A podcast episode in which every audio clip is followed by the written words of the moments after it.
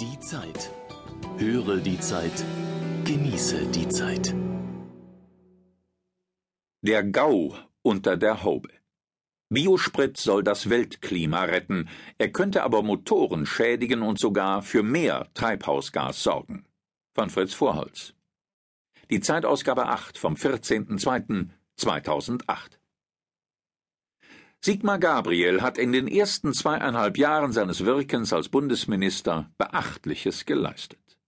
Als umweltpolitischer Nobody gestartet, setzte er ein nationales Klimaschutzprogramm durch, das weltweit seinesgleichen sucht.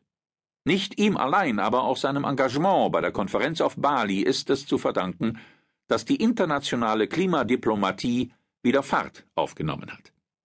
Schließlich hat Gabriel bewiesen, dass er lernfähig ist, was sich längst nicht über jeden Spitzenpolitiker sagen lässt. So befürwortet der SPD-Minister mittlerweile zu Recht beispielsweise ein allgemeines Tempolimit, von dem er noch vor kurzem wenig hielt. Glückwunsch.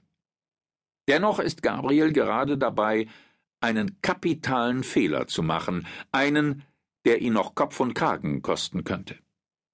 Denn im Namen der Weltrettung will der Minister Fahrzeugen in Deutschland schon bald Sprit mit einem erhöhten Bioanteil verschreiben. Der Stoff wird teurer sein als herkömmliches Benzin, was schon ein Grund für Aufregung sein wird. Obendrein aber, und das wiegt ungleich schwerer, könnte das neue Gemisch manches Vehikel regelrecht lahmlegen. Sollte aber auch nur der begründete Verdacht bestehen, Klimapolitik könne einen solch destruktiven Effekt haben, wären sämtliche Bemühungen zum Schutz der Erdatmosphäre auf Jahre hinaus diskreditiert, vom Schicksal des Ministers ganz zu schweigen. Tatsächlich ist der Drang zum sogenannten Biosprit eine politische Verirrung ohnegleichen. Nichts, aber auch gar nichts rechtfertigt den Zwang, den die Regierung auszuüben im Begriff ist, um mehr Pflanzensaft in die Tanks von Autos zu verfrachten. Das Unterfangen ist nicht nur Ausdruck ökonomischer und ökologischer Ignoranz. Zu allem Übel, bizarrer geht es kaum, droht es nun auch noch einen Gau unter vielen Motorhauben zu verursachen.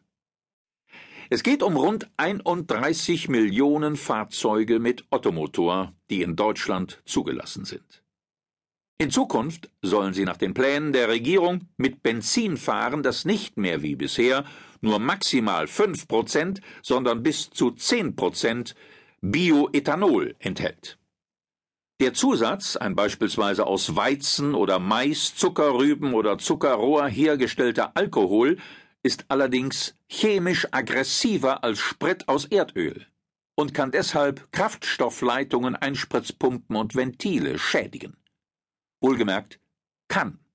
Dann nämlich, wenn die empfindlichen Bauteile nicht korrosionsgeschützt sind. Da liegt das Problem.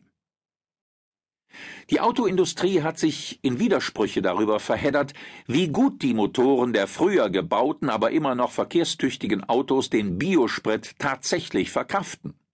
Zwar behauptet der Deutsche Verband der Automobilindustrie VDA, nur maximal 375.000 Fahrzeuge könnten das neue Gemisch namens E10 nicht verdauen, nur sie müssten deshalb in Zukunft an Sonderzapfsäulen Super Plus tanken, das noch für ein paar Jahre mit einem unschädlichen Ethanolgehalt von maximal fünf Prozent angeboten werden soll.